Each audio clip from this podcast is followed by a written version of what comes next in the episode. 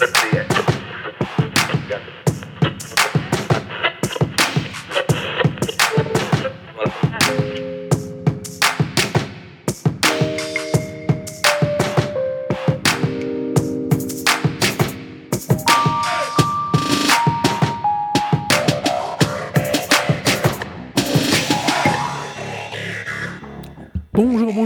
Bienvenue dans ce troisième épisode de ce nouveau podcast. Et comme la dernière fois, on va vous parler de musique que l'on va vous faire découvrir ou redécouvrir. Et quand je dis on, c'est moi, Arnaud, et mon partenaire dans le crime.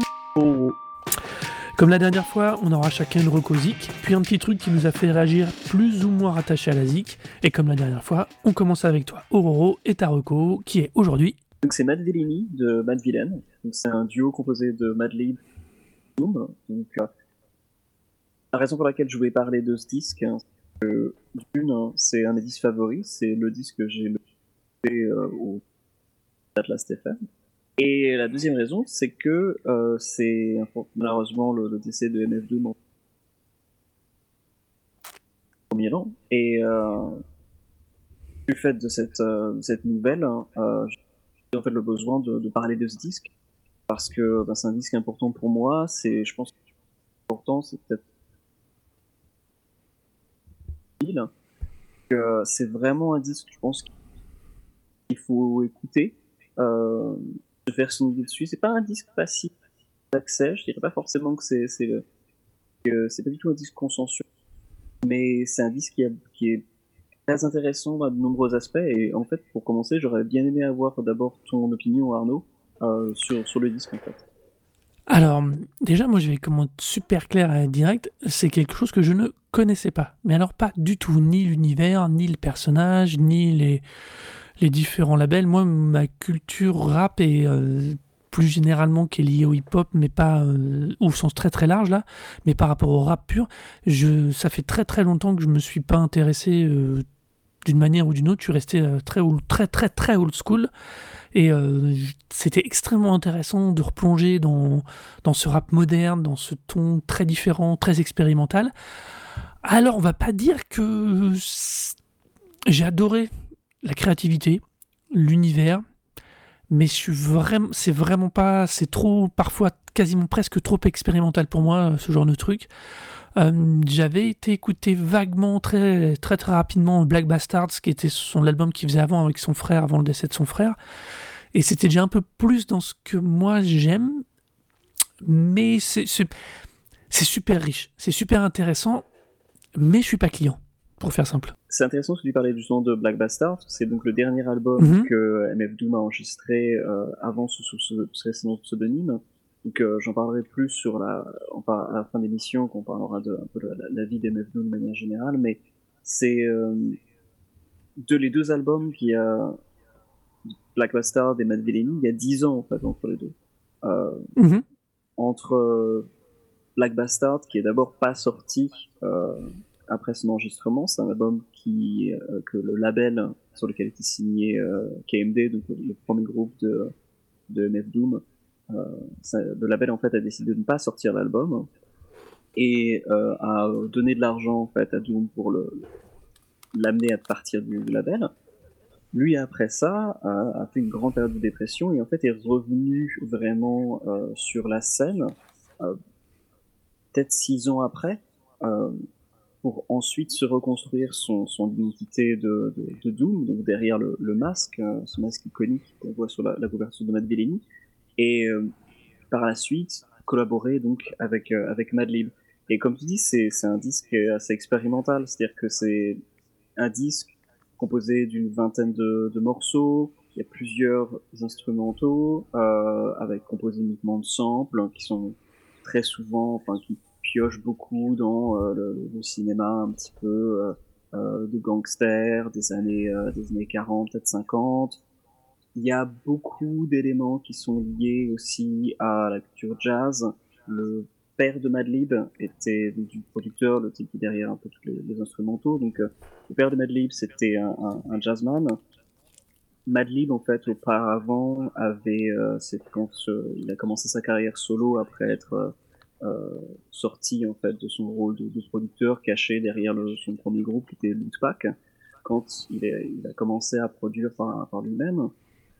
Il a d'abord commencé avec un projet qui s'appelle Quasimoto, qui est extrêmement influencé par euh, La planète sauvage de René Laloux. C'est un film euh, d'animation des françaises des années 70, euh, complètement expérimental et très très très influencé par la psychocybine, les, les, les champignons hallucinogènes. C'est d'ailleurs un album, le premier album de, de Quasimoto qui n'est pas sorti, été enregistré uniquement sous, sous champignons hallucinogènes. Il a ensuite mmh. enregistré, ouais, il a ensuite un petit côté Timothy Leary. Tout à fait, c'est totalement dans l'idée. Euh, et donc du coup, il a enregistré après son le premier vrai album de Quasimoto, donc qui est euh, The Unseen, et il s'est fait un peu connaître, mais avec un succès euh, pas d'estime, mais un succès critique, et puis un succès aussi de la part des, fans de rap un peu un peu expérimentaux qui qui s'intéressaient à ce, genre de création, mais c'est un album qui est pas forcément facile d'accès. Moi j'adore The Unseen, c'est un de mes favoris, et Madlib est un des producteurs favoris, un de mes artistes favoris. Mais euh, si, c'est clairement un album où on sent clairement les, champignons sortir de, de, du disque en fait. Euh, même je pense que sur Spotify, vous pouvez le lancer, vous pouvez peut-être avoir des champignons qui vont, qui vont commencer à pousser de vos enceintes. C'est vraiment très très très très euh, chargé en psychocivil. Et donc du coup... C'est surtout, c'est ce qui surtout, il y a une... Euh, le niveau de richesse est assez sidérant mm. parce que on a dans les, dans les émissions précédentes, surtout celle de la dernière, la précédente, on a parlé d'univers, de, mm. d'albums concept. Là, on est encore un cran au-dessus pour moi. On est vraiment dans, du, dans un espèce de travail de, de, de, de, de recherche, de, d'intention, de, tonalité. Mm. Enfin, y a, c'est, c'est, alors, c'est, sur le côté purement technique, c'est extrêmement intéressant. Euh, c'est extrêmement intéressant, extrêmement riche. Mais enfin, je dis mais, mais pas dans le sens négatif, mais évidemment, ça pose la question de l'accès, que les, la manière dont les gens vont le recevoir, dont vont le comprendre, dont vont le, être capables, comment dire, de, de se l'approprier, parce que tout l'intérêt de la musique, c'est que les gens se le réapproprient encore plus que n'importe quelle œuvre, puisque c'est vraiment l'écoute auditive est très très euh, intime, on va dire. Et, euh, et moi, ça m'a étonné. Et puis en creusant sur le tour du personnage, tout ce que tu décris euh, autour de sa démarche, et c'est le, le, le, le gars revient, porte un masque, après revient après avoir fait un album où il était avec son frère, son frère décède, il rentre en dépression, il sort de la dépression en portant un nouvel album dans lequel il décide de ne pas montrer son visage, avec toute une gimmick euh, très très forte.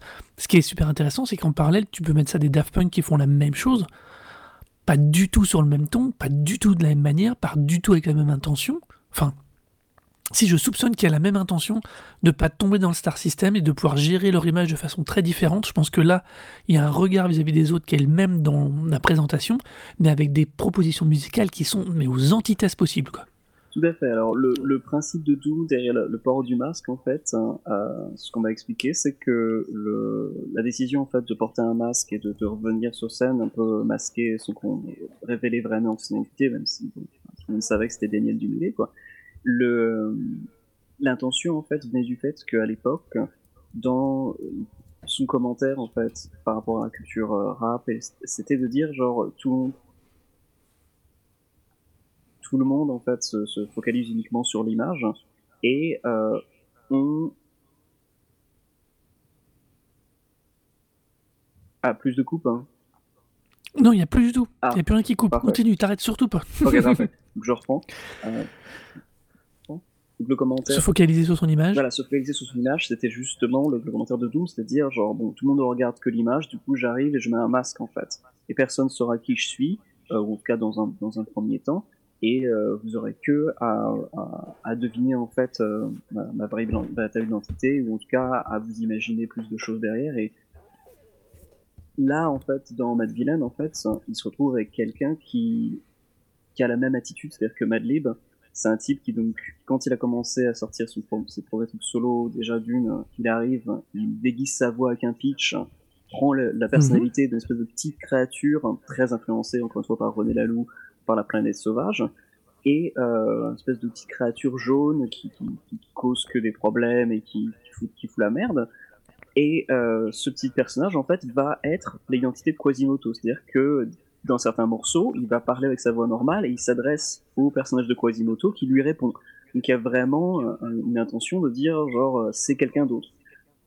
Pour euh, son projet suivant, il fait une des disques de jazz sous le nom de Yesterday's New Quintet, qui sont mentionnés d'ailleurs dans, dans Mad Villain. Et euh, mm Yesterday's New Quintet, c'est un disque, quand ça sort, il y a son nom et trois autres personnes, sauf que en fait, les gens se rendent compte très vite qu'en fait, les trois autres personnes, c'est aussi Bad Lib. Il y a personne d'autre avec lui, en fait. Ouais, j'avais lu cette anecdote, c'est ouf. Et dans l'album, en fait, Mad Villainy, dans euh, le l'instru, euh, je sais, Bistro, qui est la quatrième, euh, la quatrième plage, MF Doom en fait introduit en fait tous les guests et dit genre alors on va avoir Yesterday's New Quintet, on va avoir King Ghidorah qui est aussi un de ses pseudonymes. Donc en fait il introduit tous les guests en énumérant en fait tous les tous leurs pseudonymes comme s'il y avait six autres musiciens qui intervenaient sur le disque alors qu'en fait il y a que eux deux plus euh, MED et Wild Child qui sont deux euh, rappeurs en fait euh, de, qui sont des potes de Madlib et euh, qui, font une apparition sur le disque mais globalement, c'est vraiment uniquement les, toutes les personnalités de MF Doom et de Madlib qui sont dessus. Et comme tu disais, c'est un album qui était qui donne un résultat assez expérimental, à tel point que quand le disque était pratiquement fini, il y a eu un leak. C'est-à-dire que maintenant, ça ne fait presque non plus jamais, mais en gros, l'album s'est retrouvé sur les réseaux et les gens commençaient à le télécharger avant la sortie officielle. Et euh, le label et les artistes ont hésité à sortir le disque parce qu'ils n'avaient pas confiance dans le fait que ce serait quelque chose qui aurait du succès. Et ils se sont dit merde, on va, si on sort ça en fait, ça sert à rien parce que les gens l'ont déjà. Ça va justifier, ça justifie du coup son attitude d'être quasiment constamment en full indépendance. Tout à fait. Alors ils étaient sur euh, Stones Throw, qui est un label indé, mais qui est quand même un, un label qui après construit un peu une, une, certaine prestance. Je pense que les deals qu'ils ont avec Stones Throw n'étaient pas dégueulasses en termes d'industrie musicale pas forcément parfait, mais bon, pas non plus ouais. mauvais. Mais toujours est-il que euh, à la base, ils se sont fait genre non, on ne doit peut-être pas le sortir. Et puis au final, il est sorti et, euh, et il a eu un succès non seulement critique mais commercial. Euh, curieusement, c'est un disque qui a capturé l'attention de beaucoup de monde, justement en fait parce que il est tellement, euh, il est aussi idiosyncratique en fait. C'est deux iconoclastes, quoi, si je peux me permettre d'utiliser ce terme et d'enchaîner un peu les, les, mots avec plein de syllabes. Euh, c'est vraiment de, deux artistes qui ont une personnalité très très forte et on les retrouve vraiment intacts dans cette collaboration. On retrouve vraiment la, la personnalité de Madlib, son, son goût pour euh, la juxtaposition de samples, de, de jazz et euh, beaucoup Sun Ra d'ailleurs ils font une sorte de reprise d'un des poèmes de Sun Ra sur euh, sur un des morceaux. Et euh, Shadows of Tomorrow c'est la douzième plage. Ils font une reprise de Sonra, qui est donc un, un, jazzman qui a aussi utilisé une, une, identité un petit peu euh, cryptée, euh, qui, qui euh, annonçait en fait toujours qu'il venait d'une autre planète, qui avait toute une, sorte de concept passionnant euh, à découvrir. Je peux pas en, parler parce que je connais pas très très bien, mais qui est une grosse influence en fait pour les deux, pour les deux musiciens. Et euh, ça donne en fait ce disque qui est, qui est un peu, un petit peu hallucinogène en même temps qui passe un petit peu comme si on zappait sur plusieurs chaînes, donc on passe de sample en sample. C'est des morceaux plutôt courts en fait, généralement, on va pas plus de deux Oui, oui l'album est pas long. Hein. Non, du tout. Pour une vingtaine de morceaux, en fait, c'est les titres s'enchaînent très très vite, ce qui est d'ailleurs aussi un, quelque chose qui est influencé par la suite le, le rap, puisque tu te souviens euh, toi-même quand tu disais que tu avais des influences old school, le, les albums de rap, euh, et encore maintenant, quand euh, un... Euh, Busta Rhymes sort un nouvel album, il en a sorti un l'année dernière. Bon ben, il faisait une heure. Il y a euh, beaucoup trop de morceaux, euh, plein d'instrumentaux, ça, ça dégorge quoi. Euh... Oui, il y a une espèce de d'envie de. C'est un des trucs qui me chiffonne le plus d'ailleurs dans les productions actuelles de, de rap, c'est qu'il y a une espèce d'envie constamment de, de, gaver, de, surcharger, mais pas dans le bon sens. De... J'ai une métaphore euh, entre guillemets culinaire, c'est trop gras, mmh. c'est trop lourd, c'est trop. C'est trop. ouais, on peut s'arrêter là à dire c'est trop, très souvent. Il manque cette espèce. Alors, le parad d'épure qui a justement. Alors, c'est le paradoxe, c'est que c'est à la fois expérimental et du coup blindé de trucs, mais il y a une sensation d'épure, de, de dynamique, de, de, de, de trucs aboutis au final, qui est malgré le, le, la, la, multiplicité des sources et des samples qu'il y a dans, dans cet album, et dans tous les morceaux, qui fait que tu vois, il n'y a pas cette sensation de trop. Tu te dis, mm. c'est vraiment le, le, bon équilibre, le bon point, le, le, truc, et tu ne ressors pas avec les oreilles défoncées, avec le cerveau euh, surchargé. Non, il y a un espèce, tu ressors de cet album, alors après, on n'est pas obligé de l'aimer, je dis bien. C'est pas la question de l'apprécier. C'est la question le, à l'écoute, tu es face à quelque chose qui est très. Euh, enfin, c'est pas l'écoute qui va te gêner. C'est soit t'adhères au contenu stylistique et aux propos, soit t'adhères pas. Mais l'écoute en elle-même, la construction euh, auditive, elle est vraiment réussie. C'est vraiment un très très beau travail. Et c'est un vrai équilibre, un vrai jeu d'équilibriste en plus. Tout à fait.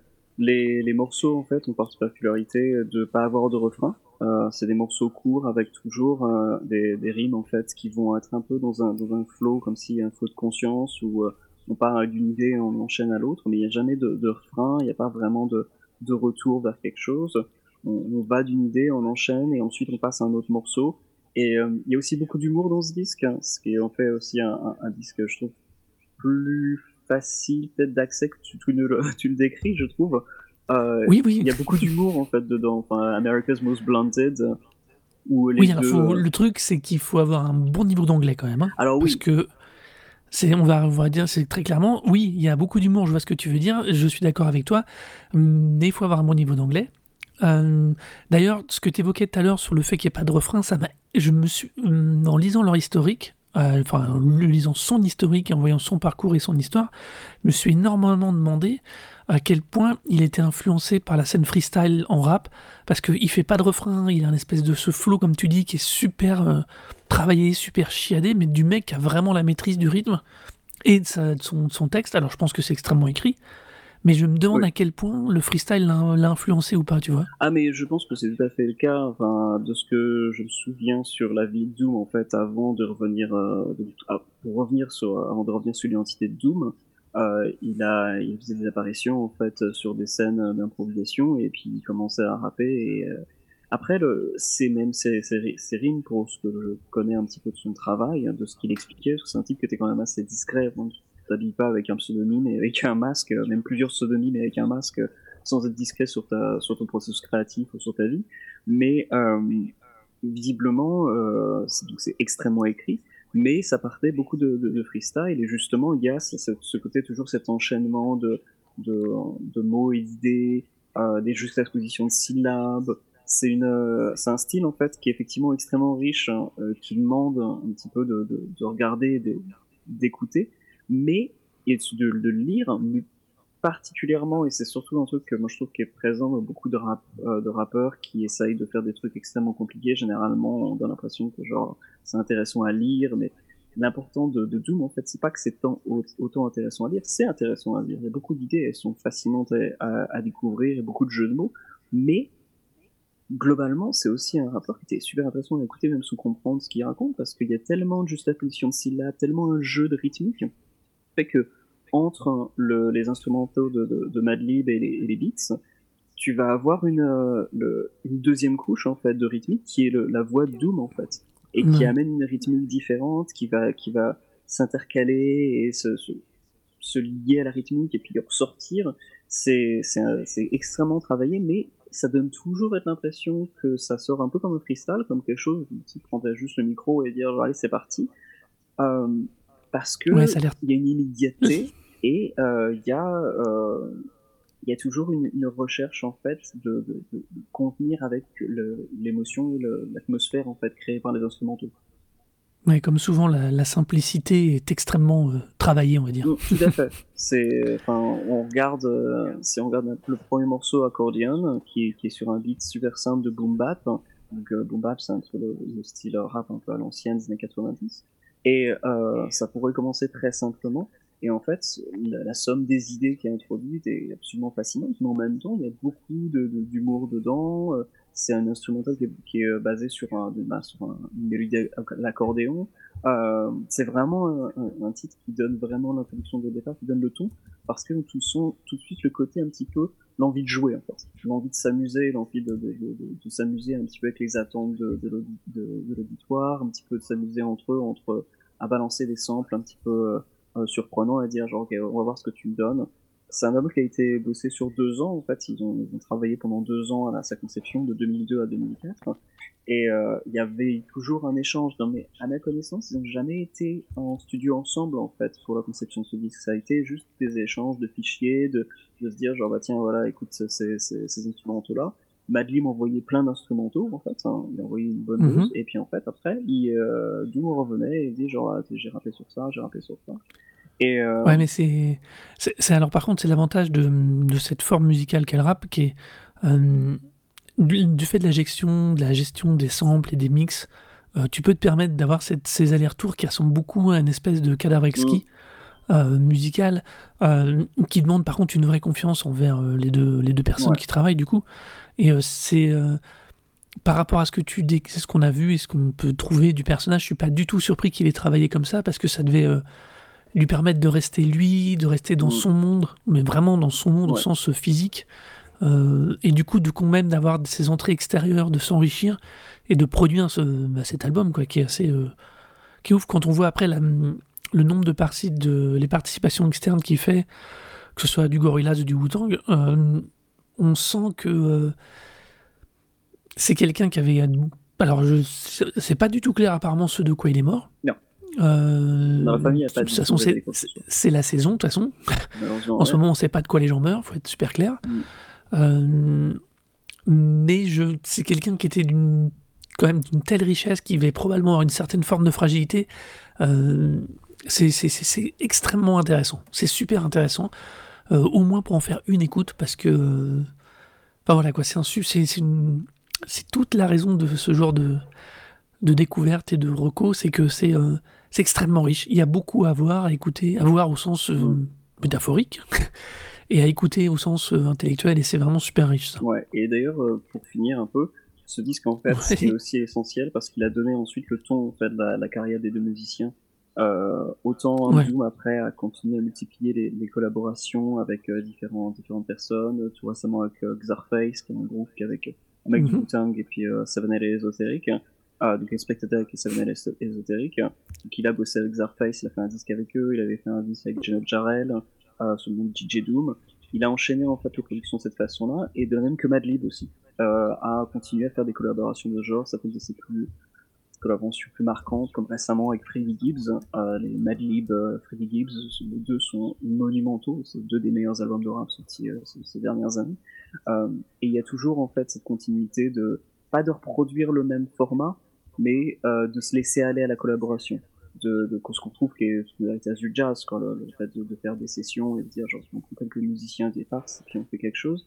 Et euh, il continue à faire de cette manière, de cette manière-là. Et même quand il fait du, du jazz récemment, parce qu'il y a un tout nouveau projet de de Madlib qui vient de sortir, qui est un, un, un album de jazz qu'il a enregistré mm -hmm. avec le batteur Karim Riggins, euh, qui est un, un batteur phénoménal, monstrueusement Gros bon. monstre. Ouais, juste ouais. excellent, tellement bon mais euh, ils ont euh, sorti un album donc euh, qui est euh, alors je retrouve le nom euh, tout de suite exactement. Euh, ce Jerry Masamba Unit qui est de, un, projet sur lequel ils ont, ils ont ils ont bossé ensemble depuis plusieurs années. Donc là un album qui vient de sortir qui s'appelle Pardon My French et c'est à dire à quel point les types bossent tous les tous les types des morceaux d'ailleurs sont en français. euh, il y a plein de références que je comprends pas du tout d'ailleurs, mais c'est, je pense que c'est des références qui sont euh, liées à, à, la culture des dom tom en fait. Et euh, okay. donc il y a plein de trucs euh, que moi qui m'échappent tout, mais du coup il y a beaucoup de choses pour à, à creuser. Et pour l'anecdote, euh, Masaba, euh, Jerry Masaba Unit, donc Pardon My Friends, leur premier album mais euh, l'année dernière, il y a deux ans, euh, Cam Riggins avait déjà évoqué le projet et il avait déjà dit genre non mais avec, avec Madlib en fait on a cinq albums de prévus en fait. Ils avaient cinq albums de déjà enregistrés il y a deux ans. Ouais. Donc là ils sortent ils sont, l'album.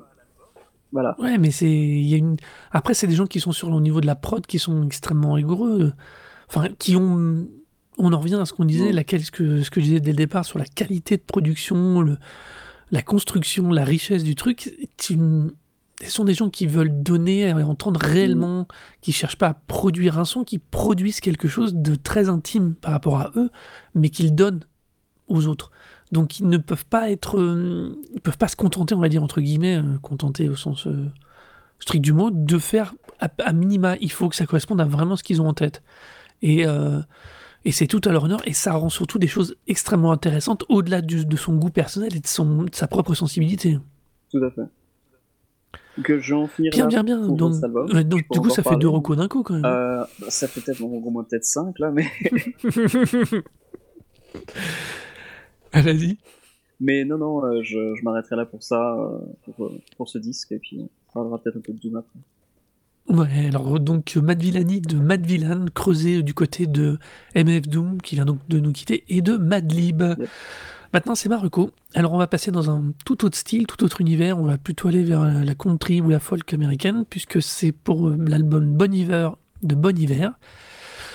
Euh, alors, un tout petit peu de contexte, parce que euh, c'est la country ou le folk n'est absolument pas dans ce genre de musique que j'écoute.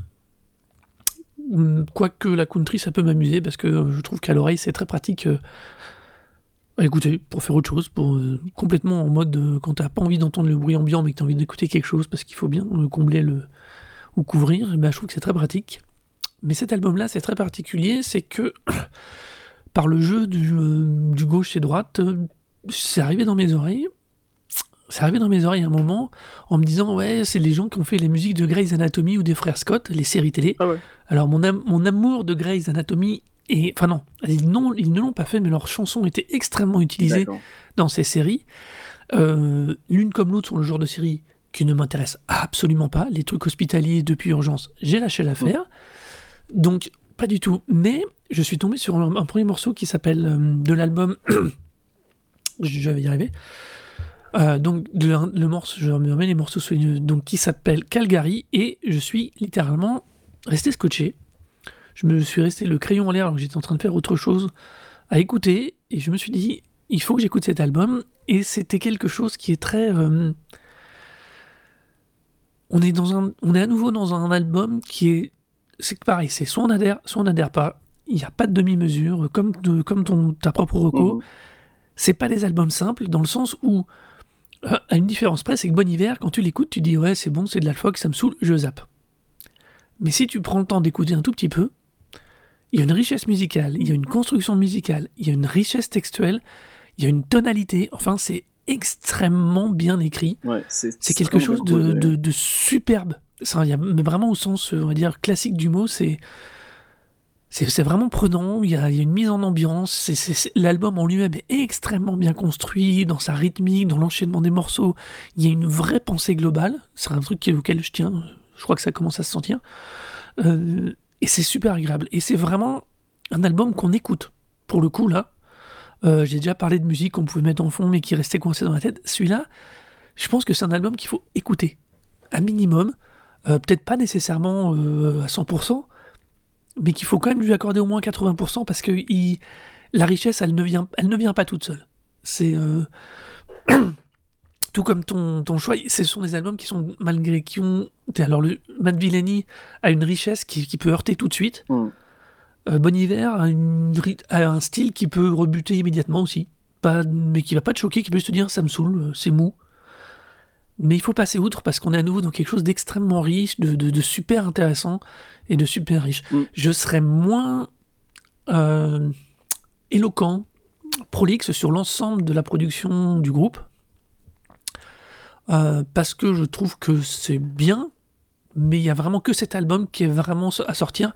Par contre, s'il y a vraiment un truc, c'est Justin Vernon, euh, le leader et compositeur principal du groupe. Euh, c'est quelqu'un à suivre. Il a fait une collaboration récente, et je l'ai revu passer avec Taylor Swift pour son album qu'elle a écrit toute seule. Il a fait une collaboration à distance avec elle et ça donne un morceau dans l'album de Taylor Swift d'une d'une beauté, d'une légèreté cristallin, quelque chose d'extrêmement euh, prenant. Euh, et donc du coup, c'est on est face à quelqu'un qui est pareil, tout comme Matt Villani, qui est d'abord du indépendant, mm. qui se produit tout seul, qui porte sa musique, son style, son envie. Et, euh, et déjà rien que pour ça, faut l'écouter. je suis tout à fait d'accord. C'est pas du tout un artiste que, un groupe que j'avais écouté auparavant, même si je l'avais vu passer de nombreuses fois dans des, des best-of de fin d'année, mais généralement pour des, des, des qui m'intéressaient pas des nas. Donc, je me suis toujours dit, genre, bon, c'est pas pour moi, ça. Et euh, c'est pas faux, c'est pas exactement un truc que j'aime beaucoup, mais Mais quand tu, quand j'ai mis en fait l'album, je me suis aussi fait la réflexion de dire que c'est pas quelque chose qu'on peut décemment en fait écouter en fond sonore. Euh, mm. C'est impossible en fait de vraiment écouter ça en fond sonore parce que même si c'est extrêmement discret, il y a tellement de, de, de, richesse en fait dans les compositions, la manière dont euh, tous les instruments viennent s'intercaler entre les autres. Euh, ce qui fait que ben le morceau commence, on peut très bien se dire genre ah on peut voir un peu ce que ça va et puis doucement, il y a d'autres éléments qui interviennent progressivement, le morceau va quelque chose de différent et, et ça donne vraiment quelque chose de, d'assez unique en fait. J'avoue que j'étais, j'étais assez happé par, par l'album. Bon, c'est pas quelque chose que j'ai, vraiment eu envie de réécouter par la suite, mais c'est indéniable qu'il y a un énorme, énormément de talent dedans.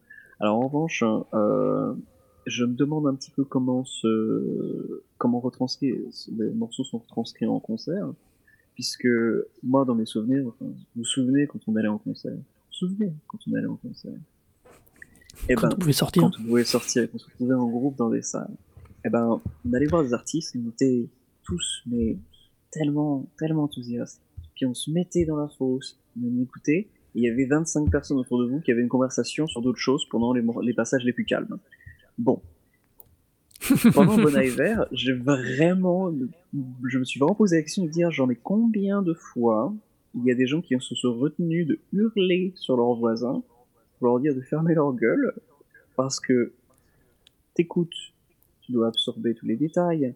Deux personnes n'ont rien à foutre, ils discutent, mais en même temps, tu veux pas être la personne qui va hurler plus fort parce que du coup, tu vas déranger le groupe encore plus.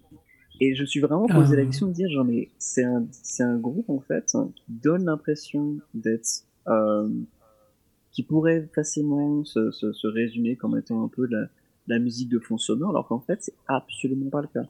C'est impossible de la mettre en fond sonore parce que si tu le mets en fond sonore, tu loupes tout l'intérêt du groupe. Tu vas juste bah oui, mais c'est des mélodies. Mais je pense qu'indirectement, c'est aussi ce qui par moment les dessert parce qu'ils ont été utilisés très couramment, très très souvent euh, tous les albums du groupe, beaucoup de chansons du groupe depuis 2000. Euh, bah depuis Bon Hiver, depuis 2011, mm. depuis cet album, euh, ont été utilisés un peu partout dans des BO, dans des scores. Euh, jusqu'à je, découvre mm. en même temps qu'on en parle que ça apparaît aussi dans Twilight, le chapitre 2.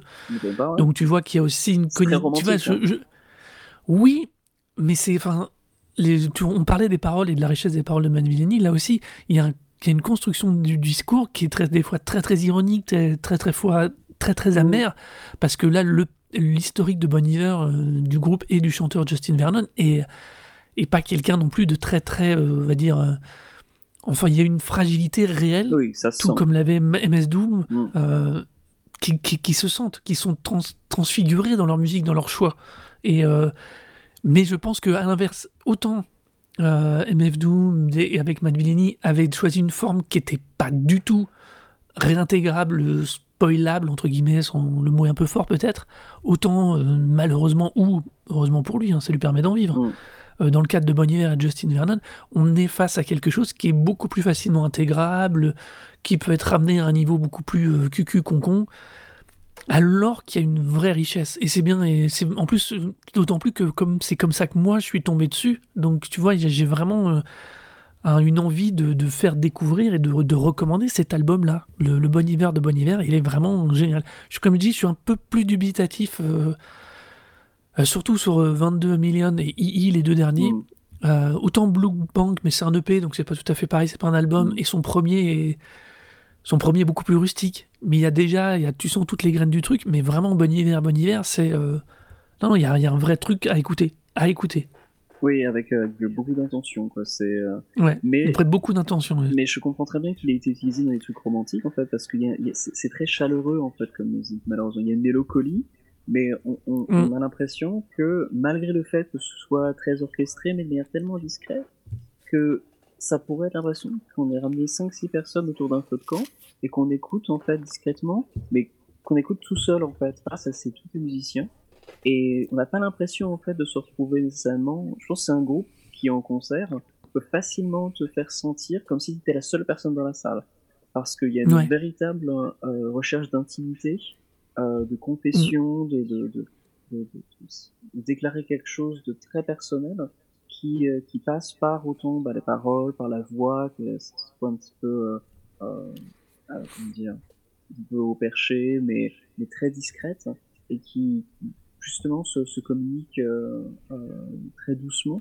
Et ça, ça, ça, donne un résultat vraiment très très personnel hein, qui, qui moi m'a quand même assez plu. Euh, alors que je partais mais totalement en me disant genre je pense que je vais pas aimer du tout et je vais, je vais souffrir pendant 45 minutes.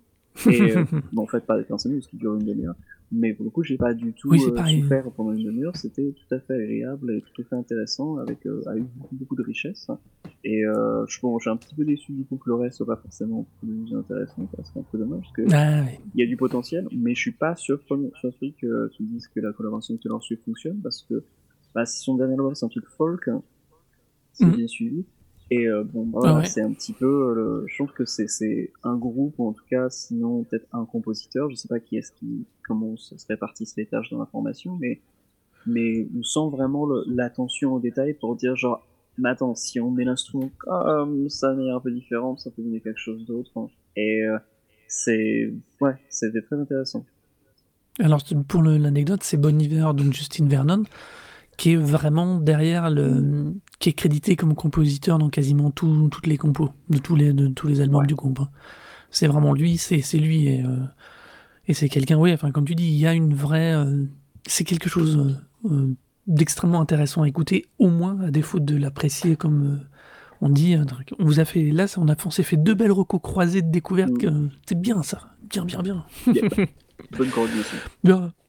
On va passer sur un, ton petit truc en plus, Mathieu. Donc, on va repartir du côté gay des choses. Voilà, malheureusement. Euh, donc, euh, euh, en plus, c'est bien sûr c'est Doom. Euh, je suis désolé d'en continuer à en parler, mais pour donner un petit peu l'idée de l'ampleur des choses, c'est un petit peu quand euh, euh, John Lennon est mort. ce serait donner le, du degré de la disparition. C'est-à-dire que c'est un personnage qui était iconique et pour beaucoup beaucoup de gens, beaucoup le, le décrit toujours comme étant le rapport favori de vos rapports favoris. Euh, c'est un type qui a quand même eu un, succès quand même assez, assez important quand même de son vivant. Euh, il n'était pas non plus inconnu du tout, mais je pense qu'il était très connu dans le milieu du rap et pas tant que ça dans, en dehors en fait, à, quelques exceptions. Euh, ceci Alors... même si beaucoup beaucoup de rappeurs, beaucoup de monde du, du rap, en fait, de la musique électronique, ont, ont témoigné leur, leur, leur, émotion face à cette disparition. Tom York, il est même allé de, de, quelques mots aussi, pour dire quand même que ça, ça dépassait quand même un peu le cadre du, du, rap strict. Quoi. Ah non, mais alors moi j'étais surpris, c'est que je... Euh, son décès l'a fait popper dans vis-à-vis de gens auxquels j'aurais jamais pensé, surtout après avoir écouté l'album, mm. qu'ils étaient intéressés à cette musique. Et euh, ça prouve bien que, euh, que quand on fait de la qualité, quand, on, quand un artiste donne vraiment à écouter des choses de lui, des choses abouties, des choses travaillées, qu'on aime ou qu'on n'aime pas le style, ça marque les gens d'une manière ou d'une autre. Et je trouve que euh, malheureusement, au regard, c'est en miroir de sa mort, mais je trouve ça extrêmement intéressant et extrêmement valorisant pour un artiste de se dire que, bah, ta capacité à produire que ce que des choses où tu mets toute ton âme, bah, ça paye toujours. Tout à fait. Euh, je voulais juste revenir en fait euh, sur, sur un élément qui moi m'a beaucoup touché parce que personnellement quand j'ai appris la, la, mort de, de Doom, euh, c'était le, le, soir du 31. J'ai euh, juste fini de regarder un, film et euh, on a regardé avec ma, partenaire, on a regardé nos téléphones, on a immédiatement au même moment vu la, news sur notre sur, notre téléphone, tout de suite euh, était choqué. Euh, elle euh, apprécie la musique. Personnellement, j'ai, c'était un deuil immédiatement. Euh, j'ai mis pas énormément de temps pour vraiment m'en mettre au final parce que ça reste quand même euh, qui n'était pas si proche, qui pas proche de moi personnellement. C'est juste un artiste ah que j'apprécie énormément, mais mais euh, le lendemain était, j'étais véritablement en deuil. Euh, j'ai beaucoup beaucoup beaucoup réfléchi en fait euh, à, à ce que la musique de, Doom avait apporté et, et l'impact qu'il avait pu voir, notamment en voyant tout, ces, tout, tout son, tout son sa trajectoire, parce que c'est un type donc qui est euh, Daniel Dumilé qui a commencé avec son frère Subrock enfin le pseudonyme Sudrock sur le, le, le, groupe KMD. Euh, donc il a commencé sa carrière hein, d'abord euh, avec euh, en guest sur un single du groupe Third Base, c'est un groupe de, rap des années 90, qui a donc euh, débarqué sur le, le, single de Gasface, qui, qui a très très bien marché, qui a commencé à le faire connaître. ils ont signé, ils ont, ils ont, sorti leur premier album, qui était un album très très conscient, avec beaucoup de discours politiques. Et euh, ils ont commencé à bien se faire connaître, c'était pas de la soul, euh, ils avaient commencé à avoir une certaine notoriété. Euh, Quelqu'un, enfin, Ben Brown sur, sur Twitter a balancé un, clip en fait d'une une apparition de, de, de, de Zev Love X, c'était son pseudonyme à l'époque, euh, qui était euh, invité pour s'exprimer sur une question politique devant le Congrès américain. Donc il, il, commençait en fait à avoir une véritable notoriété. Puis la, mm -hmm. la mort de son frère, donc Subrock, qui était qui est mort dans un accident de, un accident de voiture, qui s'est fait renverser. À partir de là, l'album qu'ils avaient sur lequel ils avaient bossé, donc qui s'appelait euh, Blockbuster, mais avec tous les hauts en fait qui étaient remplacés par des tirets comme pour un, un jouet à un pendu, et puis ce dessin qui était euh, hérité en fait des, des, des dessins de, de plantations de, racistes de, de, noirs pendant le sur la période de, de, l'esclavage. Ouais, exactement. Enfin, il y a des clans qui continuent encore longtemps, mais sur la période de l'esclavage particulièrement. Euh, et euh, qui est donc un album qui n'a pas du tout plu au label, qui était un changement radical, beaucoup plus drôle, en fait, beaucoup moins conscient, mais du coup, euh, le, label en fait a décidé, je dire non, on ne veut pas le sortir, donc ils ont donné du fric à, à, à Daniel Dumilé, et ils ont fait genre, bah écoute, débrouille-toi. Lui, à partir de là, il a commencé à faire une, une, descente dans la dépression avec la mort de son frère, il a vécu une période de, dans la rue, et euh, il a même vécu visiblement peut-être un moment fait de la prison, parce que ça, intervient un peu plus tard dans sa, dans sa vie, les conséquences de, cette, de ce séjour en prison. Et ensuite revient sur l'identité de Doom, donc euh, avec ce masque, euh, cet euh, album Operation Doomsday qui était très influencé par toute l'histoire, avec beaucoup de sons des Fantastic Four, donc euh, beaucoup d'emprunts à toute la personnalité de Doctor Doom, de Fatalis, comme on disait à notre, dans notre jeunesse. Euh, en... ça a dû te parler, ça. Tout à fait. Qui endosse euh, cette identité, qui crée son, son, personnage, mais qui trouve un succès des styles populaires, parce qu'à l'époque, euh, quand il commence il, son premier concert, il le fait avec euh, Ace of Rock, euh, je sais plus qui est-ce qu'il veut, mais c'est que des, des Cage, donc c'est des rappeurs de la scène indépendante, donc du label Def Jux, donc c'était vraiment le, le, le, label de New York très rapindé, mené par LP, qui est maintenant le de Jules c'était quelqu'un de, de, qui s'insérait déjà dans, dans, la scène indépendante, qui, qui débarque avec d'abord juste un bandana, puis ensuite le masque qui, ré, qui récupère, et qui donc qui commence une seconde vie en fait. Et euh, si on écoute en fait sur le, le, le, premier rime en fait de Matt Dillon, c'est Living of borrowed time, the clock tick faster. Euh, quand on vit sur le temps qu'on a emprunté, en fait, l'aiguille de l'horloge mmh. tourne plus vite. Et euh, je trouve c'est très symbolique par rapport à la vie de parce que c'est un type qui, qui a vécu ouais. deux existences. Et c'est particulièrement vrai aussi pour sa, son succès populaire, parce que Dune, il commence avec KMD, il avait quand même une existence en fait de rappeur, euh, années 90, un peu boom bap. Puis quand il passe après dans les années 2000, il réussit à se réinventer et à se créer une deuxième, une deuxième identité, ce qui est vraiment très très très rare et même presque un, pratiquement un cas unique dans le rap, parce que c'est oui, dans le rap, c'est clair. Ouais, généralement, les, les, artistes ont une durée de vie, et puis après, quand euh, leur période s'éteint, que ça change de mode, ou que ça change d'un peu de style, bah, ils deviennent producteurs. Voilà, ils deviennent producteurs, ou ils viennent, euh, ils passent un peu derrière, mais quand ils reviennent, généralement, les gens les regardent un petit peu en disant genre, oh, mec, euh, qu'est-ce que tu fais, quoi? Genre, Big Daddy Kane, s'il sort un site maintenant, je pense que les gens font genre, c'est un peu dépassé, quoi, ça, ça, sera, ça parlera à pas grand monde. Doom. Mais on en revient à ce travail de richesse et sur soi qu'il arrive à transposer dans sa musique. Exactement, et Daniel Dumilé, ah, X, Doom a réussi à avoir deux vies. Et euh, mm. s'il y a une chose qui m'a permis de me rendre un, un, peu moins triste en fait de la, la mort de Doom, et c'est aussi un truc que je, qui, qui est aussi un point à préciser, je, je m'apesantir un peu sur ça aussi, mais Doom, donc le masque, la personnalité de, du Docteur Doom, c'était aussi une identité de super vilain c'est un type qui a toujours hein, beaucoup euh, utilisé l'image du, vilain, du super vilain. Et dans sa carrière et dans sa manière d'approcher ses collaborations, il a des fois eu un peu cette attitude euh, d'être un petit peu le type qu'on n'attendait pas forcément, et des fois un petit peu prendre euh, à revers ses, ses collaborateurs, notamment quand il a bossé avec Adult Swim pour l'album Danger Doom, euh, le type qui gérait, euh, qui est co-directeur de Adult Swim, euh, qui en parlait d'ailleurs sur Twitter, c'est un, un, type qui connaissait quand même assez bien Doom et Daniel Dumile, qui a signé Danger Doom, qui a été un gros succès, c'est un très très bon album qui, qui a bien marché commercialement. A du coup proposé à Doom. Déjà on, on file de la thune et on fait un, un, deuxième album ensemble. Il a filé 45 000 dollars à Doom et l'album n'est jamais, l'album n'est jamais sorti. Il a fait totalement silence radio pendant pendant trois ans, euh, ce qui a ensuite été une relation qui a été à reconstruire.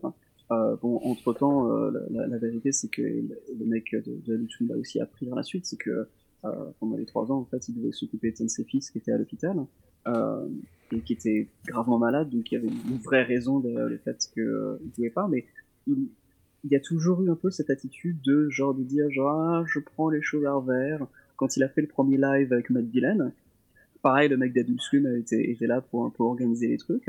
Doom était en retard. Il est arrivé 5 minutes, 5 minutes chrono avant le début du set. Le mec d'Adult Swim lui a filé le chèque.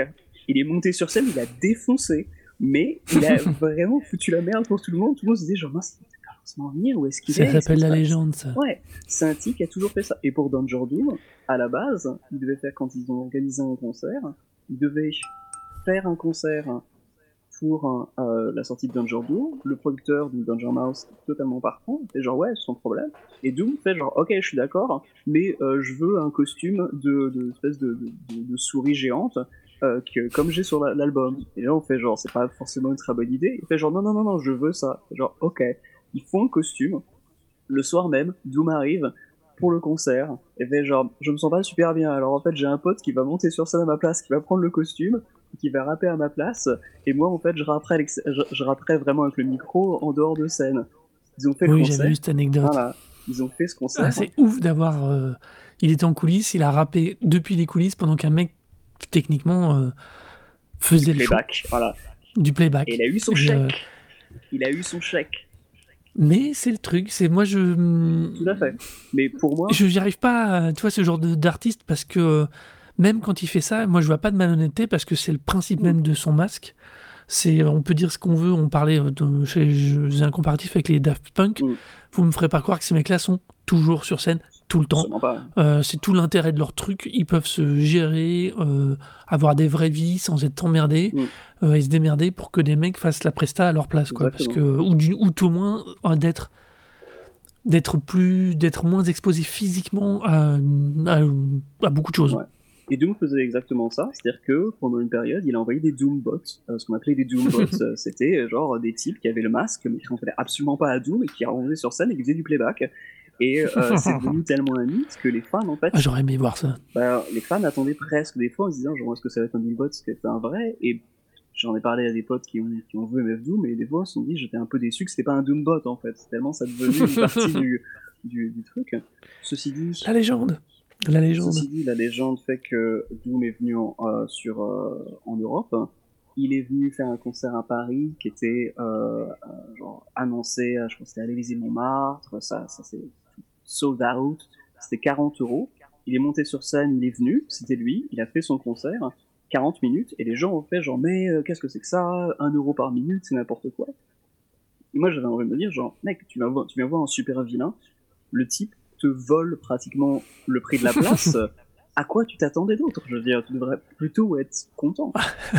Mais le fait est que il était là, et malheureusement, euh, c'est sûr qu'il était là parce que 2010, en fait, en sortant de cette zone européenne, en fait, il n'avait pu revenir aux États-Unis parce que sous son cahier judiciaire, en fait, il n'avait pas la nationalité américaine. C'est un type qui est parent d'origine Zimbabwe, euh, né vécu à Londres, mais il n'a pas euh, de nationalité américaine. Il n'avait pas la nationalité américaine. Il n'a pas pu revenir sur son pays euh, où étaient sa femme et ses enfants. Du coup, il les a vus de manière euh, sporadique euh, il a vécu à Londres ces, dernières années. Il devait utiliser, je pense, une partie de la thune qu'il gagnait pour la, la musique, en fait, pour payer des avocats, pour revenir sur le territoire. Mais malheureusement, ça n'a, à ma connaissance, pas été le cas. Son fils, un de ses fils, il a trois enfants, un de ses fils est décédé il y a trois ans. il avait 11 ans. Donc, je me souviens qu'un de ses mmh. dernières communications, ça a été un message en fait où il avait enregistré sur un bateau euh, et euh, il parlait avec le masque et euh, il y avait une espèce de, de, de message assez assez chaleureux, un peu comme un, un oncle que tu, tu connais pas et qui sort un peu de nulle part et qui te rassure un petit peu sur sur l'avenir, mais qui avait beaucoup de beaucoup de, beaucoup de tristesse en fait dans, dans, la voix de, de Doom et derrière le masque. Mm. Euh, c'est finalement pas si surprenant en fait de le voir partir maintenant pour des raisons que je ne connais pas, hein, mais mais un des éléments qui m'a permis de, de, de, faire en sorte que, que je me sente un petit peu moins triste hein, et qui rend un petit peu parce que c'est un peu une c'est un goût d'inachevé, c'est quelqu'un qui avait encore beaucoup à donner, il bossait avec Flying Lotus, un producteur de, de, musique électronique sur un EP qu'ils ont à mon avis, à ce que j'ai compris, pas terminé. Donc euh, il y a vraiment un, gros goût d'inachevé dans la, fin de Doom, mais il y a quand même quelque chose qui reste. C'est euh, et j'en viens à cette, cette, ces paroles de, Matt Villain, Living of borrowed time, the clock tick faster. Euh, c'est un homme qui a eu deux vies, euh, qui est d'abord vécu sous le nom de Zevlov X et ensuite revenu sur l'identité Doom, euh, une carrière donc avec deux identités. Et le 31, on a appris son décès et on a appris non pas qu'il était mort le 31 décembre, mais en fait qu'il était mort le 31 octobre. Et euh, ouais, ça fait ça fait une marge. Ça fait une marge, deux mois. Et pendant ces deux mois, en fait, hein, moi, en fait, j'ai continué à écouter les albums de, de, Doom et je pense que tout le monde dans le monde écoutait encore ces, albums et s'imaginait qu'il était encore vivant. Et de manière symbolique, je trouve qu'on lui a donné, en fait, il nous a dérobé, en fait, deux mois, en fait, de son existence. Il a l'a rendu à la fin. Ouais. Mais non, justement, je pense que pour moi, il les a emportés. C'est son, son dernier casse. Et c'est ça, c'est oui, ça qui. alors tu le prends dans l'autre sens, ouais. C'est ça que c'est la, la, dernière chose qui m'a, qui m'a rendu plus, qui m'a rendu moins triste, en fait. C'est de dire que le vilain, en fait, avait réussi son coup. Et que, malgré tout, en mourant le 31 octobre, il avait réussi à nous dérober deux mois d'existence à travers le monde et partir avec. Et... Ouais, non, c'est pas mal. c'est joli comme, euh, comme dernière pirouette, on va dire. Ouais, c'est, tout ce que j'attendais de, de Doom. Et du coup, du coup, ben, Doomsday, ce sera le 31 octobre et le 31 mm. décembre. Deux morts, deux vies. eh, eh bien, moi, je vais enchaîner avec mon truc en plus, beaucoup plus léger. Mm. Euh, on, beaucoup plus léger, mais à la limite, c'est peut-être d'autres qu'on préférait voir morts. À la limite. non euh, Si, ouais, je sais, je suis méchant, faut pas dire ça, mais euh, voilà. Il y a eu un petit Twitter de Slash du groupe des Guns, puisqu'ils existent toujours et qui nous annoncent qu'ils vont probablement, peut-être, nous sortir un album en 2021 pour avoir une nouvelle tournée en 2022. Sachant que ça fait presque trois ans qu'ils tournent, euh, dans, enfin qu'ils ont tourné trois ans de 2016 à 2019 avec euh, techniquement un best-of. Euh, Ils font pas des morceaux de démocratie Peut-être. Alors le problème, moi, c'est que euh, pour le principe. déjà à l'époque, euh, Gun N' Roses, je les regardais avec une certaine forme de sourire. J'ai jamais été un, trop un grand fan. Mais euh, là, si tu veux, quand tu vois comment s'est fait la reconstitution du groupe à coup de qu'il fallait sortir du blé pour faire revenir Axel Rose, c'est tellement plus ce que ça aurait pu être et ce que ça aurait dû être que franchement, euh, est-ce que c'est vraiment une bonne idée un nouvel album et repartir en tournée? Tout le monde ne peut pas être Rolling Stone. Euh, non, les Guns, non. Non, moi je dis juste non parce que parce que franchement, c'est juste du gâchis. C'est euh, là pour le coup, c'est défoncer leur légende. Ils auraient jamais dû se reconstituer. Ils auraient dû continuer euh, s'arrêter comme ils s'étaient arrêtés quasiment pas en pleine gloire, mais presque.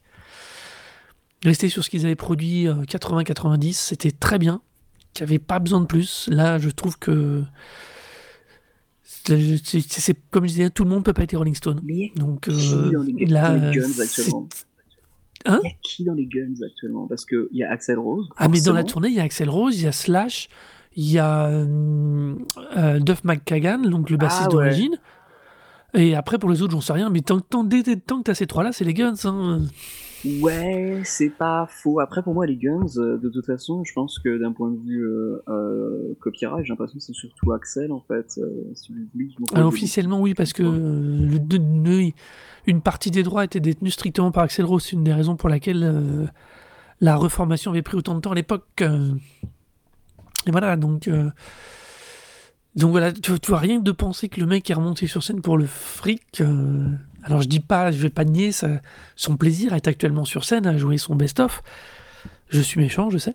Mais, euh, mais non. Non, moi, je trouve que c'est. Euh, je suis content. Le, le seul truc qui me fait un peu sourire, c'est que je suis content pour Slash, qui a toujours aimé euh, toute cette logistique et tout ce côté jouer non-stop, ne jamais s'arrêter, constamment. Ça, lui va à lui. Ça, je pense qu'il veut mourir sur scène, en fait. Hein. Il, est encore ah, jeune, hein, mais Je pense qu'il est bien attaqué lui aussi, mais. Ouais, mais enfin, ça va quoi. il y en a qui survivent avec pire, c'est vrai. La, biographie de Slash, moi j'ai pas vu, j'ai pas, j'ai pas lu le, bouquin, mais j'ai lu un extrait en fait qui était sorti de la, biographie où il racontait quand il était arrivé, quand il était un peu en mode de désintox, mais qui voulait genre pas non plus s'éloigner trop de la coke. Il s'est retrouvé dans une chambre d'hôtel, mais il avait pris pour deux semaines de coke, sauf qu'il se l'est tapé en fait en une soirée.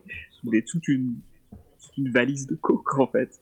Et euh, après, il a commencé à halluciner qu'il voyait des, des, des, des, mini-lui en fait, versions qui ressemblaient à des prédateurs qui l'ont pourchassé à travers tout un hôtel et il était à poil en fait à se faire courir, à pourchasser par des, pourchasser par des, mini-versions de lui à dreadlocks. Euh. De toute façon, euh, Slash, c'est le, le Keith Richards moderne. Hein. C'est, ces mecs-là ont des vies qui n'ont plus rien à voir avec la réalité, enfin avec la nôtre en tout cas.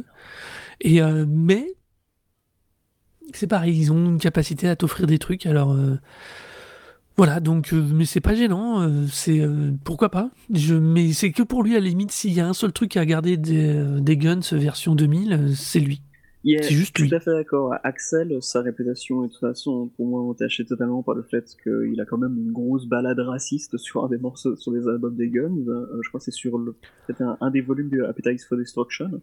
Euh, où genre c'est explicitement raciste, euh, genre vraiment zéro zéro doute, genre même pourquoi en fait Slash a laissé passer ça, genre mec, euh, qu'est-ce qui se passe? C'est n'importe quoi. C'est plus alors que Slash à la limite laissé passer, oui, mais que le la prod les laisser passer, ah, c'est encore plus surprenant. Mais bon, on va pas rentrer dans le détail. Je pense que, Là, parce la prod, pour le coup, a fait genre de la controverse. Mmh, on va vendre des disques, donc genre, je voilà. pense se quoi. C'est pas le problème comme ça venait après déjà la controverse de la pochette qui avait soi-disant pas été, qui avait soi-disant été refusée, alors qu'en vérité euh, c'est plutôt eux qui avaient eu les couilles d'aller jusqu'au bout. Maintenant, quand on lit entre les lignes, mm. donc euh, mais bon, passons, passons. Donc voilà, donc juste, est-ce que c'est une bonne idée que les Guns nous refassent un nouvel album et re repartent en tournée?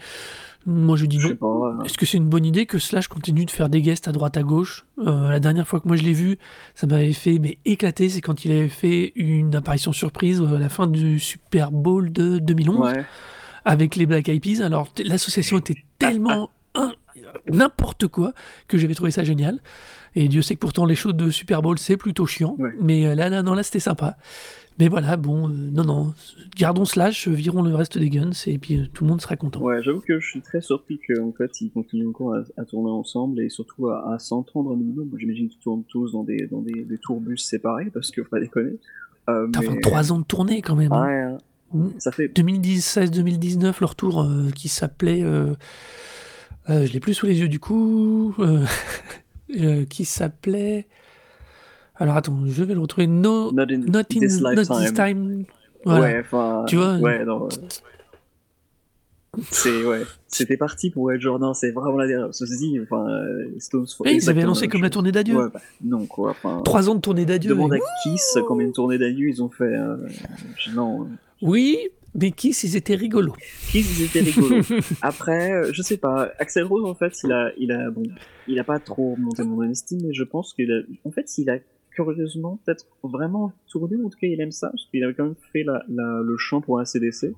Euh, quand mhm. euh, ben, le, le, chanteur de, de, de ACDC pouvait plus parce qu'il avait des problèmes d'oreille. D'ailleurs, truc de ouf quand même le, le fait que ACDC euh, se soit réuni avec leur, leur second chanteur. Euh, parce que enfin le type pouvait plus chanter vu qu'il pouvait plus être sur scène vu qu'il avait des problèmes d'oreille qui allaient mhm. vraiment le, qui pourrait totalement le rendre sourd. Mais ils s'entendaient plus, quoi. Mais ils ont réussi en fait à développer une technologie pour lui en fait pour qu'il puisse remonter sur scène. Je trouve ça fascinant quoi qu'il ait. Ah, le chanteur d'ACDC a permis à la technologie et à la, et à la médecine d'avancer. C'est un des trucs que tu pouvais pas imaginer, ah. entendre. T'aurais dit ça il y a 30 ans, t'aurais dit on se serait foutu de ta gueule. Hein. Exactement, et là, genre non, mec, euh, le chanteur d'ACDC a permis à la recherche d'avancer, merci à lui. Mais toujours est-il que, euh, ouais, il avait fait un, Axel avait fait le, le, chant pour ça, et, et j'avais eu l'impression de dire, genre, tiens, bon, il doit être bien payé, mais en fait, je pense qu'il le fait aussi parce qu'il veut le faire, quoi. Oui, mais je pense que on reste, on reste quand même sur de l'appât du gain. Hein. On va être super honnête. hein. euh, parce que euh, il a quand même une réputation qui traîne depuis 20 ans, qui est, à mon avis, pas usurpée. Mm. Et il se dit quand même que sur cette fameuse tournée, euh, personne dormait au même endroit, euh, à part, enfin non, que Axel dormait pas au même endroit que le reste du groupe, et qu'ils avaient tous des assistants pour, euh, pour échanger avec lui, quoi. Donc, euh, tu vois, c'est. Ah, mais... C'est pas non plus ce qu'on pourrait appeler une ambiance fortement très cordiale. Non, je pense pas. Mais bon, ceci dit, hein, je pense qu'il y a pas mal de groupes qui sont comme ça. Je serais pas surpris que Slipknot ce soit un peu pareil aussi. Euh, c'est C'est pas fou. beaucoup de groupes quand même. hein. À partir du moment où tu peux te permettre, euh, Metallica, je pense qu'ils tournent aussi dans des dans des tourbus séparés. Ils doivent on va encore se parler, tu vois, mais bon, euh, ils peuvent aussi prendre une question de luxe et puis euh, de, de, de réduire les interactions au minimum, quoi. Oui, ce niveau de budget, euh, de toute façon, ils ont de la place. Oui, hein. tout à fait, quoi. C'est pas le problème. hein. Hmm. Donc, euh, ouais. Et donc, euh, c'est sur ces mots tout à fait désagréables pour les guns que nous allons conclure ce troisième épisode. Euh, on espère qu'il vous aura plu. Oui. Ou pas. En tout cas, vous nous dites ce que vous en pensez sur nos Twitter. Donc, pour moi, c'est Arnaud. A-R-N-O-D-O-U-C-E-T. Et pour toi Euh, pour moi, c'est H-O-R-O-R-O et euh, donc j'ai un site and Distortion où j'ai publié d'ailleurs mon top de l'année. Donc, si vous voulez voir mon top, de, top 10 de l'année, euh, ils sont dessus. Donc top général et top rap et d'autres trucs qui vont venir euh, de playlist qui, vont- qui vont arriver bientôt. Eh ben, on vous dit à bientôt. Et puis, prenez soin de vous. Bisous, bonne année, à bientôt.